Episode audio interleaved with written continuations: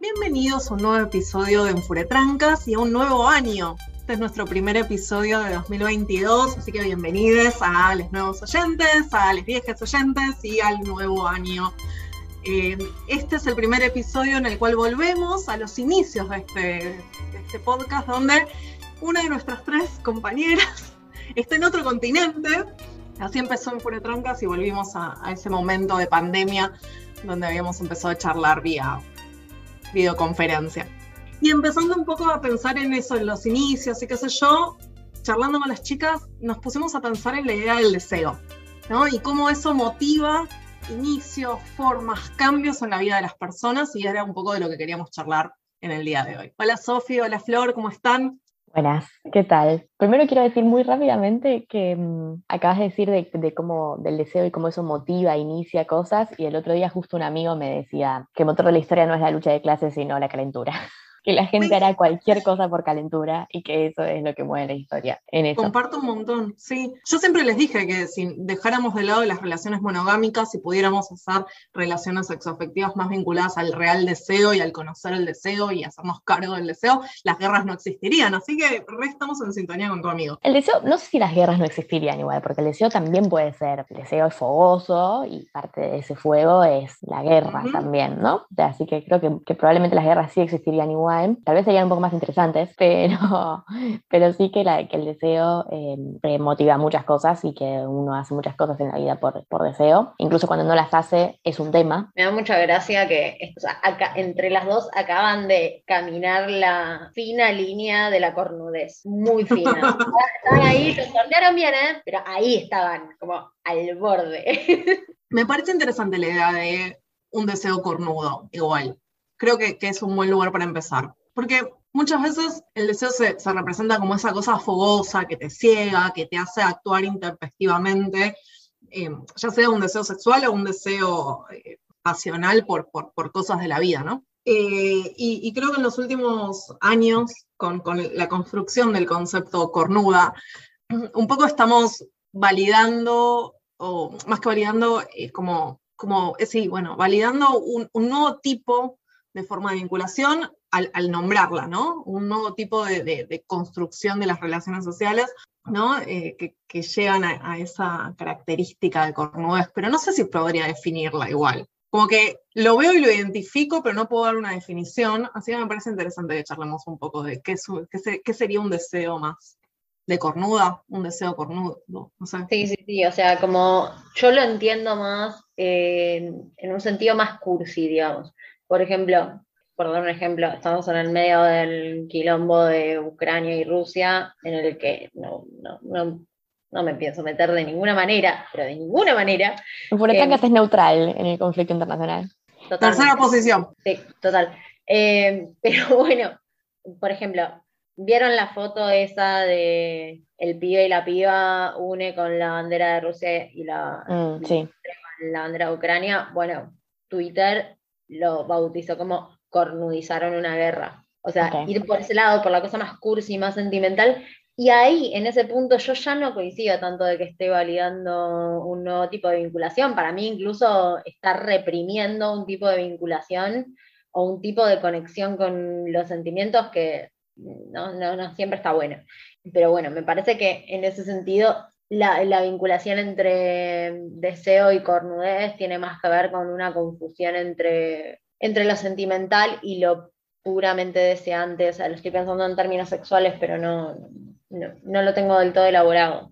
Como hay, hay, una forma de cornudizar el deseo sexual y es muy vista, se puede ver incluso en canciones, que no, no, no sé si está bueno o no está bueno, la verdad es que me parece cuasi irrelevante, me parece que lleva a una confusión respecto de lo que es el deseo, pero al mismo tiempo me gusta la idea del deseo como, como motor, no como motor de la historia, perdón, no. de alguna manera, o sea, de, de, lucha de clase siempre, ¿no? Lo, de, lo, lo que pensaba de, de nuevas formas de, relacionarse, qué sé yo, no lo pensaba tanto por poner a, a, a lo cornudo o la cornudez, no, no, sé cómo decirlo sin pensar en, en lo femenino, ¿no? De, de, del concepto. Es que hay eh, algo como... inherentemente femenino en la, en la definición, ¿eh? Está, existe. Con la cual yo no me siento eh, cómoda y, y, creo que está mal ¿no? Eh, llevarlo al terreno de la feminidad creo que, no está bien. Eh, entonces me cuesta mucho poder hablar del concepto sin caer en ese terreno que me parece que está mal. Pero creo que, lo nuevo no es tanto ese espacio de, lo cursi, lo sentimental y qué sé yo, sino lo nuevo que se construye como antagónico a eso, ¿no? Como bueno, si lo, si lo cornudo está mal o la cornudez está mal, qué es lo que está bien, ¿no? Cómo se construye en, diametralmente opuesto una otra forma de vinculación, un poco más, menos sentimental, menos emotiva, más eh, apática, quizás, con algún Sí, la palabra que está buscando es cínica. Puede mm. ser, me gusta, con la vida y con los vínculos y qué sé yo, y creo que eso sí es una nueva forma, no sé si nueva porque no existía de otro, en, en otro momento, sino una nueva forma de construir ese espacio, ¿no? Porque en otros momentos quizás le hubiéramos dicho un momento cínico o una forma cínica de vincularse con el mundo, una forma apática, lo que fuera, y ahora es como, bueno, lo que está bien versus el, terreno de la cornudez. Entonces, como que creo que hay algo ahí de, inherentemente de construir en términos relacionales estos dos espacios y estos dos terrenos y ver cuál es el lugar del deseo en estos dos lugares, ¿no? Un deseo un poco más sentimental, emotivo, más vinculado a como, lo emocional, eh, y, un emocional capaz un poco azucarado, ¿no? Porque lo que tiene eh, la conmovencia es que no es solo emociones, porque la violencia es una emoción, el enojo es una emoción, no va por ese sino que son emociones edulcoradas, quizás de sobremanera, ¿no? Como que un poco eh, es como la, construcción habla de una exacerbación de lo azucarado, pero eso implica que hay otra cosa que en este nuevo mundo estaría bien, entre muchas comillas, que es lo opuesto, ¿no? ¿y cuál es el rol del deseo en estos dos mundos? En el mundo más sentimental y emotivo y en el mundo más apático y cínico. ¿Se puede tener deseo siendo apático? Eh, no, para mí sí se puede, pero son, o sea, puedes llegar a ser un deseo limitado en el amplio espectro del deseo, más egocéntrico en cierto punto. O sea, por ejemplo, ponele, el ejemplo que se me viene a la cabeza y lo estoy relacionando siempre con la cuestión del deseo sexual, es la cuestión de querer ponerla. Por ejemplo, ayer uh, y yo salimos a una fiesta y había un chabón que sacó a bailar una piba, sacó a bailar otra piba, sacó a bailar otra piba, así hasta que básicamente se chapó a una de las pibas y se quedó con la piba no sé si el resto de la noche porque lo perdí de vista, pero todo eso pasó en mi rango de visión de manera muy, muy evidente. Pero, o sea, lo que voy con esto, que para mí, por ejemplo, la cuestión del deseo de ponerlo, o sea, el, deseo como, no quiero usar la palabra instinto, pero esto, querer ponerla, por ponerla, puede llevar a un tipo de, de consumación del deseo de manera muy egoísta, porque si la quiero poner y en el fondo no me está importando tanto Mm. con quién más allá de una cuestión más física, eh, lo más probable es que sea un garche medio mediocre, sea una paja de lujo y no, no, mucho más. Capaz es porque yo valoro más que eso, bastante más que eso. yo me, cuesta mucho vincularme desde un lugar completamente apático, me cuesta mucho coger con gente que me cae mal o que no conozco o que no me cae bien. Es una cuestión mía y me parece que en eso se o sea, por lo menos en esa manera de vinculación creo que, está, que yo considero más apática en ese sentido, se pierde una gama bastante grande de posibilidades y que creo que también el deseo que no es apático puede ir por ese lado, por el lado de probar una amplia gama de, opciones, pero ya lo llevé muy a lo, al, autorreferencial. Sí, me parece que ese es el, el tema, ¿no? Que y que incluso estamos hablando en, términos medio binarios, que me parece que no, como que es, analíticamente sirve, pero eh, estamos hablando en términos binarios cuando en realidad es un, ni siquiera podría decir de grados, ¿no? Porque como que la multiplicidad de dimensiones eh, que están metidas en lo que configura el deseo de una persona y las distintas maneras que se configura ese deseo son tan complejas que, que parece que hay muchos, muchos, muchos puntos medios y, y, distintas coordenadas en, en esos deseos. Creo que no sé, es difícil porque ¿qué pasa, por ejemplo, en, el ejemplo de este chabón que iba de una mina a otra hasta que una finalmente eh, le dio más bola? ¿Qué sé yo? Es un deseo de, de ponerla, o sea, ¿de verdad hay una pulsión así sexual posta o es más una cuestión de, del ganar dentro del boliche, digamos, y, y, y, a qué llamamos deseo, digamos, ¿son, ambas cosas son deseo o, no sé, como, ¿qué es lo que define que, que una cosa sea deseo? ¿Cuál es esa sensación dentro nuestra? Es súper difícil, digamos. ¿Qué es lo que sentimos cuando pensamos que estamos sintiendo deseo? Creo que, muchas veces no sé, porque cuando yo pienso en el deseo sexual pienso en la calentura, ¿no? Entonces, bueno, el, el, hecho de, llegar en un momento a, a querer hacer sexo, digamos, tener el acto sexual, pero en realidad el deseo puede ser cosas mucho menores, o sea, no menores, pero muchas otras cosas más de atracción eh, que tal vez no tienen que ver con el acto sensual en sí mismas y que, tal vez son más interesantes incluso que el acto, el acto sexual. Y, y, muchas veces también creo que hay algo que cuando hay una atracción, como que automáticamente, por la manera en la que fuimos socializados, se interpreta la atracción en términos de amor o en términos de, sí, de tipo conexión sentimental más profunda, en términos de haber encontrado una persona que te genera cosas y a veces como que se le, se le pone mucho un peso que, que, tal vez después termina resultando que no era eso y ahí también volvemos de nuevo a, la, a, lo que hablamos en el capítulo de separación, que es esa sensación de fracaso, ¿no? Porque, cuando, porque esperamos que de esa atracción salgan otras cosas, porque suponemos que, que eso es, eh, que, que esa atracción es amor y, me acuerdo, esto me hace acordar, cuando yo estaba en el secundario tenía un novio, que estuvimos así como muchos años yendo y viniendo todo el tiempo, y me acuerdo que y para nosotros era como que estábamos súper enamorados, no podíamos dejar de tocarnos, no podíamos separarnos, nos queríamos ver todos los días, qué sé yo. Y me acuerdo que el pibe este lo hablaba con su papá y, y le decía como, no, que estamos re enamorados y qué sé yo, no sé qué. Y el padre le decía, no, no, tenés 16 años, esto es calentura, no es amor. Entonces, nada, cómo poder cómo poder identificarlo, cómo poder poner el dedo sobre el tema y, saber qué es lo que nos está pasando es también lo que genera tanto sufrimiento alrededor, ¿no? Como ese alboroteo dentro nuestro que no podemos terminar de, clasificar del todo, no podemos contener. Creo que se relaciona con lo que decía Bar de la, nueva forma de, vincularse. Eh, me parece que obviamente tiene mucho que ver con la forma en que nos socializamos, donde hay un cierto como que estamos socializadas, por lo menos las mujeres, eh, para darle un cierto peso emocional al sexo que supuestamente, he escuchado gente que dice esto está, tiene, que ver con una forma fisiológica de reacción del cerebro, no lo sé, no me voy a meter en esa, pero por lo menos hay todo un discurso en el que nos socializa, nos socializa la sociedad, nosotras, valga la redundancia, eh, del peso emocional que tiene el sexo y en eso me parece que ocurre esto de la confusión, o sea, eh, eh, el ejemplo de Sofía es perfecto para verlo en la adolescencia, de una confusión entre deseo y amor. Y me parece que tiene que ver con que nos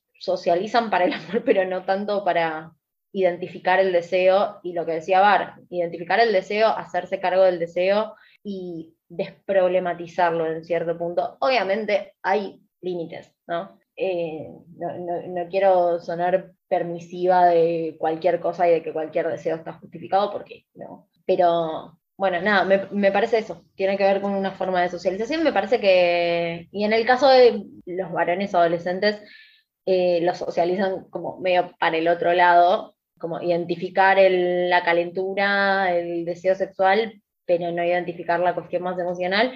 Creo que por lo menos a nuestro alrededor conocemos muchos casos donde esto se pone en juego. Creo que, que nosotras también somos parte de, toda una camada que pone eso en discusión, que no es la primera vez que se pone en discusión, pero que da una discusión más, más profunda de cómo esa socialización nos, nos implica un montón de posibilidades de hacer daño y de trabas para nuestro desarrollo como personas.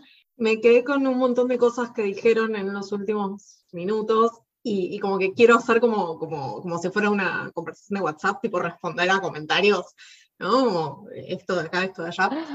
Es muy difícil hablando, que mal no se hizo el WhatsApp, pero me, me parece que de lo que decía Flor, hay algo que entiendo que no es lo que querías decir, pero me parece interesante charlarlo, que es esto de desproblematizar el deseo. Y yo creo que identificarlo, nombrarlo, pensarlo, analizarlo, en todo caso es problematizar el deseo, y no desproblematizarlo, sacándole el tabú quizás. Y sacarle el tabú no implica no problematizar el deseo. Creo que parte de, lo que pasa con nuestra, con nuestra generación un poco, ¿no?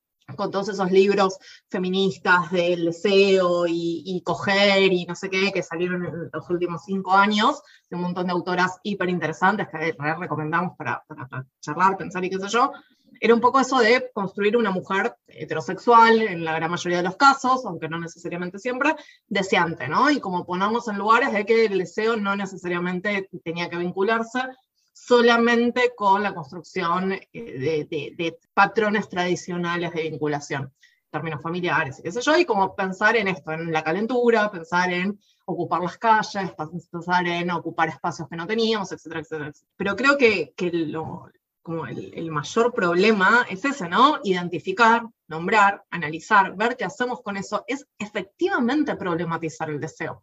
Y es efectivamente poder ponerle un nombre, es lo más liberador y empoderante que cualquier persona, varón, mujer, cis, eh, hetero, trans, eh, LGTB, etcétera, tiene que hacer con, lo que le pasa, ¿no? Como empezar a, darles espacio a, la problematización, pero no una problematización eh, necesariamente negativa. Y, creo un poco también que en algunas vinculaciones que tenemos, la problematización de ese deseo deja de hacerse, volviéndolo quizás más desde una lógica mental un poco más instintivo, ¿no? Como, bueno, esto, la quiero poner y nada más.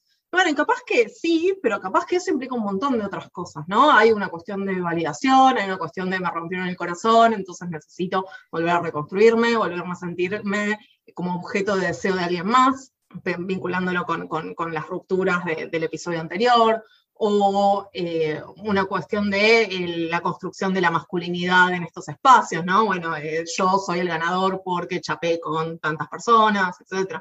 Y que son deseos, y son deseos reales, solo que no necesariamente son deseos vinculados exclusivamente al ámbito sexual, sino que la idea de deseo me parece que traspasa un poco esas fronteras, ¿no? Sí, totalmente. Sí, las cosas que nos mueven, ¿no? Me quedo con lo de ser objeto de deseo. Hay una canción de Babasónicos, eh, bueno, Los Calientes, eh, Los Calientes canciones. Para mí esa es la...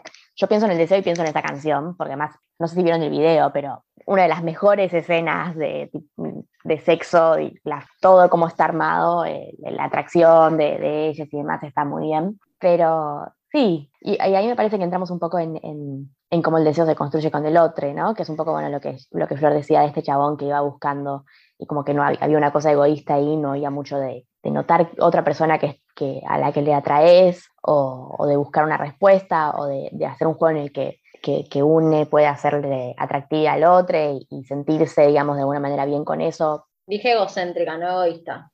Egocéntrica, ok. Distinción, total.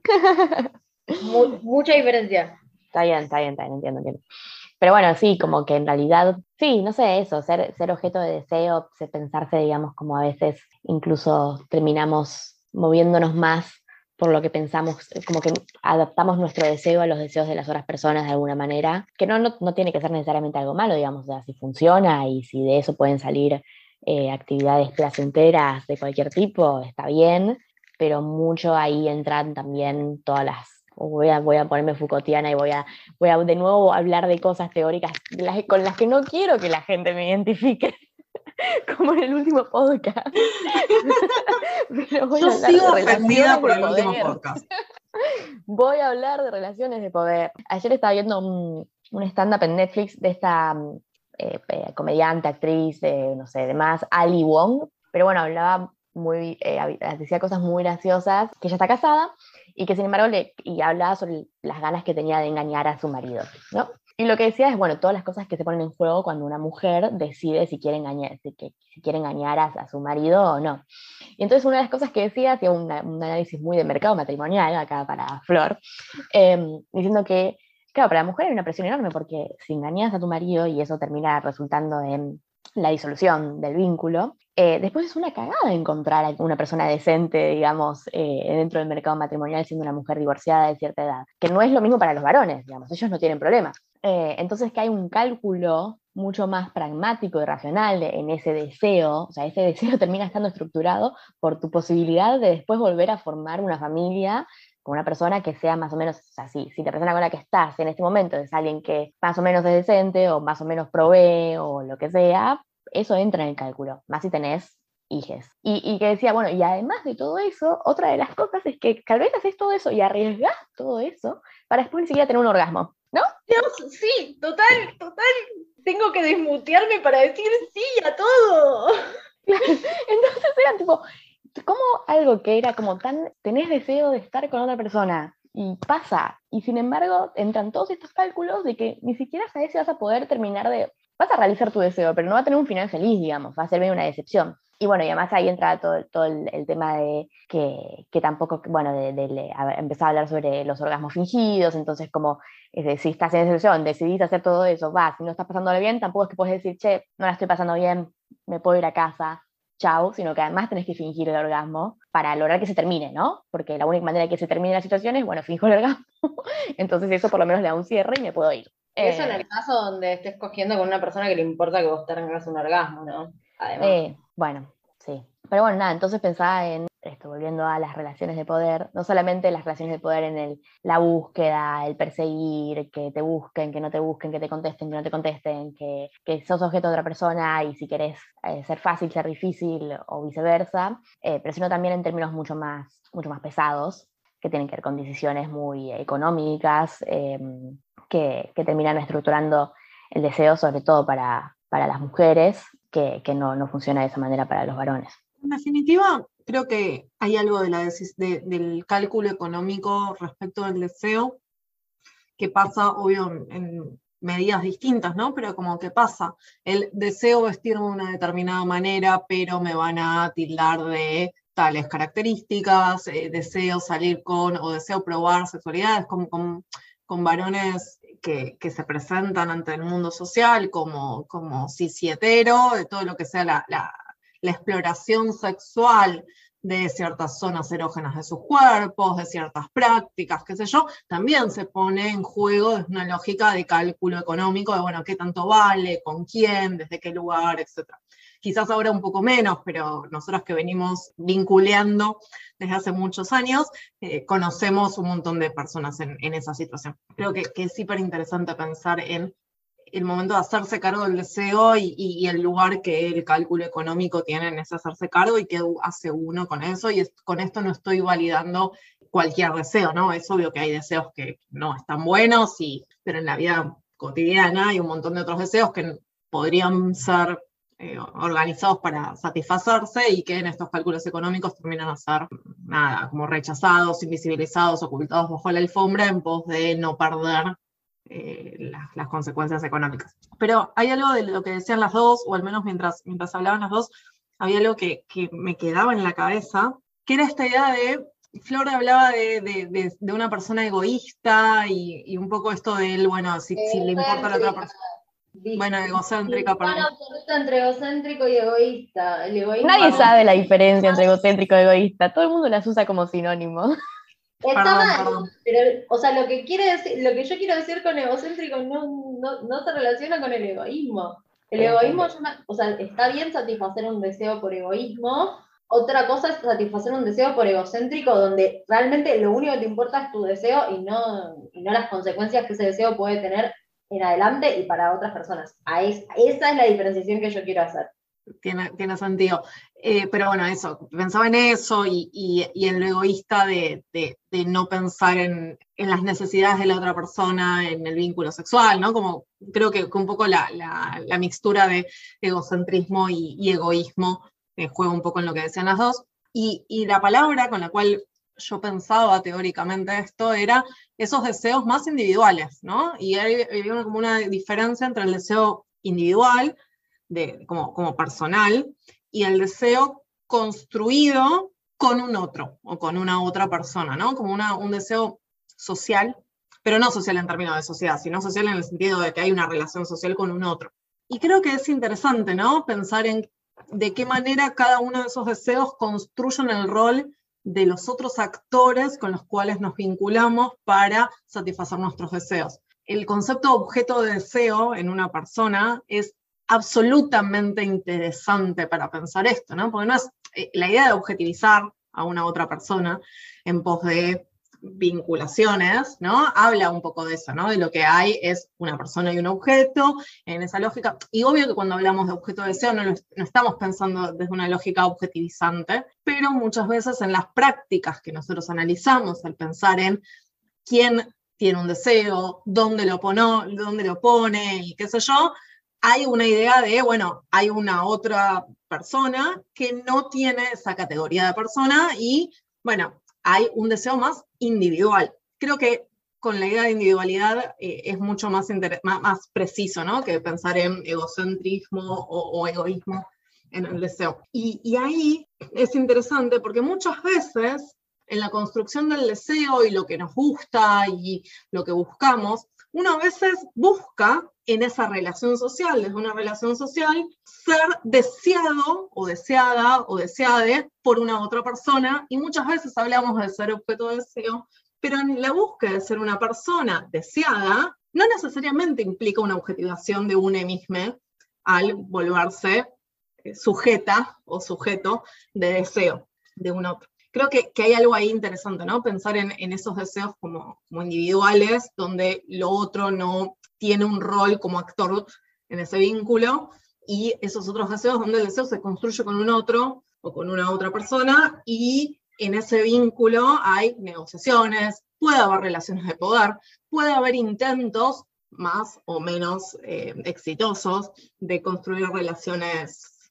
igualitarias, pero siempre hay una construcción del deseo y las maneras de satisfacerlo distinta si es un vínculo más social que si es una lógica más individual. Me robaste un montón de las cosas que quería decir. De hecho, o sea, mientras ibas hablando, estaba pensando esto en la construcción de, del concepto de objeto de deseo y cómo cambia en la cuestión de, de, cambiar ese objeto de deseo hacia un sujeto de deseo. Y me parece que es ahí donde realmente existe una construcción del deseo como tal. En, ese, en esa relación social que se establece con un sujeto de deseo es donde el deseo me parece que se puede desarrollar y transformar siempre que se, digamos, se permita ese pasaje de, de objeto a sujeto.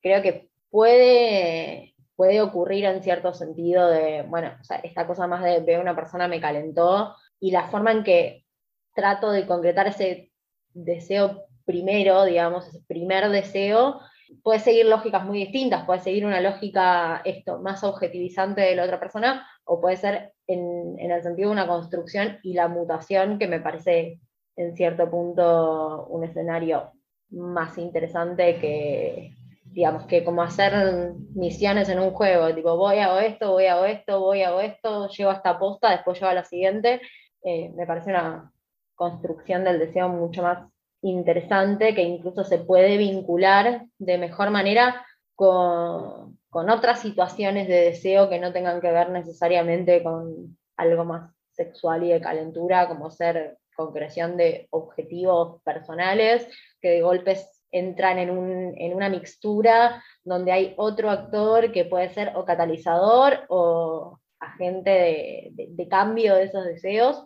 No, no, me refiero a la construcción de una relación, ni siquiera me, refiero a la forma en que las personas eh, pueden influir en la, en la, vida de UNE sin que esperemos que lo hagan en, en primera instancia y me parece que también con todo lo que dijiste hiciste una, como la aclaración más un desarrollo conceptual más claro de lo que yo quería decir con esta diferenciación entre egoísta y egocéntrico. Para, para aclararlo, yo, esto egoísta, yo, no sé, salir de una relación tóxica con un amigue, eh, una relación codependiente, una relación abusiva con un amigue, ¿es algo egoísta? Sí. Dejar, dejar sola a, un, a, sola a un amigue que es realmente una persona nociva para, la vida de uno en un mal momento, es egoísta, no es egocéntrico. Egocéntrico es decir, no, la verdad que en este momento no tengo ganas de ayudar a mi amiga que siempre me van con todas, eh, porque no tengo ganas o porque tengo ganas de ir a comerme un panchito. Igual bancamos comer panchitos, pero eso, me parece que el desarrollo de bar en ese sentido es más claro y también llenaste un montón de vacíos de cosas que estaba pensando, así que gracias. Yo voy a hacer un resumen de eh, tres statements de Enfuretrancas que salieron de a partir de hoy, que es Enfuretrancas es neutral respecto a Ucrania y Rusia, Enfuretrancas eh, no hace apología de deseos eh, que, que, están mal, como por ejemplo pedofilia, y en Trancas no está en contra de ir a comer panchitos. Cosas que queremos que queden claras por las dudas. los, tres statements del día de hoy. Hablando de lógicas de WhatsApp, yo, bueno, a todo lo que dijeron le pongo, lo cito y le pongo por tres, pero eh, pensaba recién en, una cosa un poco distinta cuando, cuando Bar estaba hablando sobre cómo, digamos, como mujeres también, digamos, todo esto de las prácticas sexuales, de, pensamos de cómo nos van a hacer quedar y, digamos, qué es lo que se va a decir nosotras y cómo discursivamente, digamos, todo eso, nada, termina, digamos, afectando nuestras prácticas, em, efectivamente. Y pensaba en una conversación que tenía hace poco hablando eh, sobre sexo anal, específicamente, comentando que para mí, o sea, yo voy a, voy a abrirme totalmente hacia la comunidad en Furetrancas y contar mi vida sexual, pero ya está, llegué a ese nivel. Dos cervezas, así de fácil soy. Necesito que tengan los micrófonos puestos cuando se ríen, porque si no parece que mis chistes no son graciosos. Perdón. Eh, no, igual yo estaba pensando en el chiste que hicimos en el episodio, con el episodio anterior, que todo lo que hacemos desde Furetrancas sigue ¿no? las pautas de resguardarnos del COVID, que es ventilar. ¿no? en los últimos episodios estuvimos ventilando de una manera, pero no es una cuestión en Furetrancas, es una cuestión en Furetrancas en contexto de COVID. Perfecto. Claro, cuando se acabe el COVID, se acabó la ventilación. No va a ser necesario ventilar los ambientes. Igual recomendamos que sí, se siga ventilando por una cuestión de más allá. No, sean sucias. pero va a no sean sucias. Bueno, yo el, último episodio ventilé sobre el divorcio de mis padres. Este episodio voy a ventilar sobre mi sexo anal. Te amo. bueno, yo. Papá, no escuches esto por dos, ¿no? Volviendo a, ese episodio viejo. tres en realidad es el tercer episodio. Ah. Papá, no escuches esto. Oh, bueno. bueno, a mí, yo desde que, o sea, desde que perdí la virginidad y empecé mi vida sexual, que hace al mismo tiempo que perdí mi virginidad en penetración vaginal, eh, hice también sexo anal, como que fueron casi simultáneas. Y como desde, entonces desde un primer momento, como que el sexo anal para mí fue, era algo como, incluso era como lo que me pasó a mí que fue que para mí era como algo re normal estar teniendo sexo anal, y como que fue recién cuando empecé a hablar con otras personas sobre sexo anal que me di cuenta que no. Entonces, como esto de cómo, y me, me, ha pasado con otras cosas también en mi vida sexual, como que, bueno, perdí la virginidad muy joven y, y demás, y, y, y, fui muy activa, muy joven, y como que yo lo que siento fue que a pesar de que en los últimos años hay más discusiones sobre la sexualidad y la libertad sexual de las mujeres, y que podamos, digamos, hacernos cargo y vivirla de una manera más libre y demás, y que eso debería llevar a un proceso de que cada vez efectivamente se de manera más libre, para mi proceso fue al, revés, porque yo empecé como por no hablar con la gente de estos temas, empecé siendo mucho más libre de lo que terminé siendo. Digamos, después como que, bueno, después hubo un momento en que empecé a pensarlo más, digamos, en términos abstractos y darme cuenta que, porque no voy a ser libre, pero digamos, hubo un momento ahí intermedio en el cual esa libertad que yo te había tenido en un primer momento de poder hacer lo que quería, cuando quería y como quería, porque me salía, se fue encorsetando, porque de golpe era como, ay, no, sexo anal, como, ¿cómo vas a hacer eso? Digamos, era, ¿cómo te vas a degradar? ¿Cómo no te duele? Y no, o sea, eh, y todas esas cosas que de repente hacían que fuera algo malo, y nada, entonces eso, como el camino, ese camino inverso de cómo eh, la sociedad nos va martillando la cabeza y encorsetándonos, nada, lo difícil que es de salir de eso después, ¿no? Porque tenés todas esas vocecitas, incluso en los momentos de, de mayor despegue, de calentura y qué sé yo, esas vocecitas están en tu cabeza. Es que yo creo que, bueno, a mí me pasó algo parecido a, a lo de Sofía yo siempre pensé que nunca mi vida sexual no empezó temprano hasta que empecé a hablar con gente en la universidad o, después de graduarme y era como, ay, boludes. O sea, como, ustedes empezaron retarde y ellos me miraban a mí como, pero boludo, la que empezó temprano fuiste vos. Y yo como, ay, no. Eh, la, la, vida de construir eh, la, la, propia trayectoria en, en relación con otros, ¿no? Pero yo tuve la suerte con, todas las cosas que puedo criticar de, mi primera vinculación sexoafectiva, que les dos estábamos explorando el mundo de la sexoafectividad, el mundo de la sexualidad y a nosotras mismas. ¿no? Entonces, no solo había menos, había más libertad, sino que había más desconocimiento de lo que nos gustaba y lo que no, y había más desconocimiento de los dos lados. Entonces la exploración fue una exploración más eh, conjunta, ¿no? Como, bueno, vamos probando y tenemos la libertad de decir, che, bueno, esto pasó una vez y me gustó un montón, y esto pasó una vez y no me gustó, y esto me gusta en determinadas circunstancias, de determinadas maneras, etc. Creo que cuando uno va creciendo y, se vincula con personas que ya tienen trayectorias un poco más armadas, sexo efectivamente, eh, sexuales, etc., hay un peso de la propia trayectoria, de la mirada de que, cada una de nosotros tiene sobre prácticas, vínculos, relaciones sociales, etcétera, que van constriñendo ¿no? dentro de los nuevos vínculos, pero a su vez con la mirada de los otros. Así que sí, re. Eh, creo también que es interesante pensar en cómo empezamos desde un lugar de libertad, o, no sé si de libertad, pero sin tabú, ¿no? Mm. Porque creo que es eso, no sé si había libertad per se, pero no había tabú. Y eso podía, podía potencialmente construirse en, relaciones con, libertad o no, porque bueno, nada, eh, nuestra eh, historia dice que sí, pero puede haber un montón de otras que no, eh, bajo las mismas circunstancias. Y ahí de vuelta, creo que lo interesante, de nuevo, y la propuesta, y esto es una propuesta hiperpersonal, no le voy a poner como statement de trancas todavía, es la necesidad de problematizar el deseo y de problematizarlo, pero no problematizarlo negativamente, de pensarlo, de ponerle nombre, de analizarlo, de entender por qué en ciertos momentos cuando no tenemos estas trayectorias podemos jugar y podemos explorar desde un lugar mucho más lúdico las cosas que tenemos ganas, las prácticas que nos parecen sexualmente interesantes o como, ah, nunca, nunca se me hubiera ocurrido esto, vamos a ver qué pasa. ¿Y qué pasa con todo el, otro trayecto? Yo me acuerdo hace un tiempo, hablaba con unas amigas que nada, eh, empezaron un, nuevo vínculo con personas, empezaron a tener prácticas que nunca habían tenido, pero además que nunca habían tenido de toda su trayectoria por la charla con otras personas, las tenían como bastante del tabú. Como de esas cosas no se hacen. Eso está mal que me guste, eso no está bien.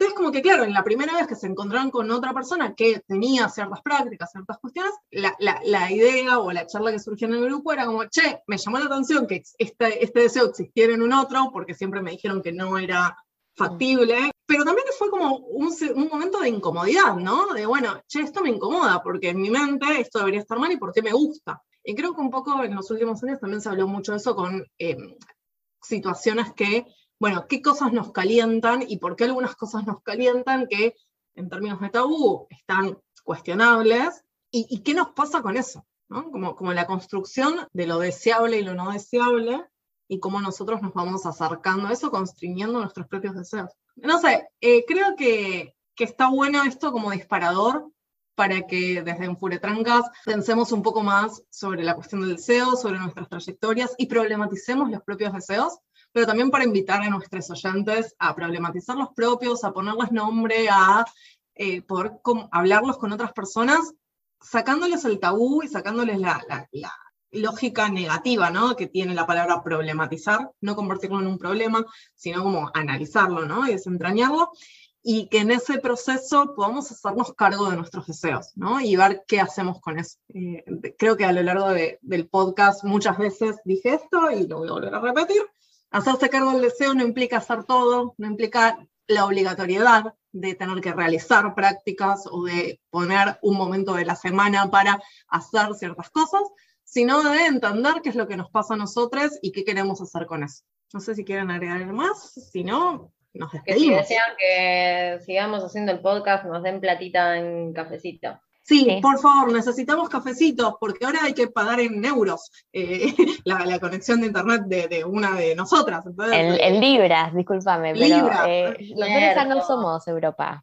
No, no, no son Unión Europea. Eh, no nos vamos a meter con el conflicto Ucrania-Rusia ni con la cuestión monetaria. Tampoco con el Brexit. no. no. y estaría bueno que mientras, cuando, cuando nos dejan platita para el cafecito, tal vez siento que estamos hablando sobre poder ponerle nombre a las cosas y hacernos cargo y demás, contarnos cosas de, sus deseos que podemos compartir entre todos, obviamente cuidando anonimatos, pero capaz podemos crear una especie de tu secreto. En fuera tranquilo. Que no sea tu secreto, que sea tu deseo. Claro. Tenemos en, nuestro Linktree, Linktree eh, barra en tenemos un montón de links para acceder al cafecito, para acceder a mandarnos mensajes donde aceptamos eh, reflexiones, qué les pasó con el episodio, qué cosas despertaron, qué reflexiones, etcétera, porque de lo que a ustedes les pasa, nosotros tenemos un montón de material para trabajar, pero también eh, siempre que alguno de nuestros oyentes quiera formar parte de Enfurecidas y Tranquilas, que es algo que nos dicen un montón en Twitter y cuando nos cruzan por la calle, aceptamos propuestas de nuevos temas y construcciones con invitaciones de oyentes, porque en Trancas al final somos todos. Así que manden mensajitos, manden deseos y manden deseos de participar en el podcast. Claro, pero ese deseo que venga con un tema, por favor. Me gusta el eslogan, en Trancas somos todos. Me encanta, me encanta lo de nos paran en la calle. Acá la gente en Londres me dice, vos. bueno, perdón. Nuestro diciembre fue encontrarnos con oyentes. Sí no, nos, dijeron, nos escucharon hablar en una fiesta y nos dijeron, ¿ustedes son? Y nosotros como, sí somos. Así que nos pasó, no estoy vendiendo fruta. Flor, vos estabas conmigo, nos pasó sí, sí, sí, sí, sí, totalmente, y la pasamos bárbara. Así que... Si nos cruzan y nos reconocen por las voz, nos saludan. Igual, la voz que reconocen es la tuya, Bar. Este, si me reconocen por la calle, me saludan. Si reconocen a las chicas, me saludan. Eh, y si tienen ganas de, de construir algo, con nosotras, ya sea compartiendo sus deseos o sus experiencias con este y con otros episodios. Nos dan material para trabajar y si te vienen con un tema, podemos construir un espacio donde les invitemos y nos conozcan la cara. Bueno, nos vemos en el próximo episodio. Adiós.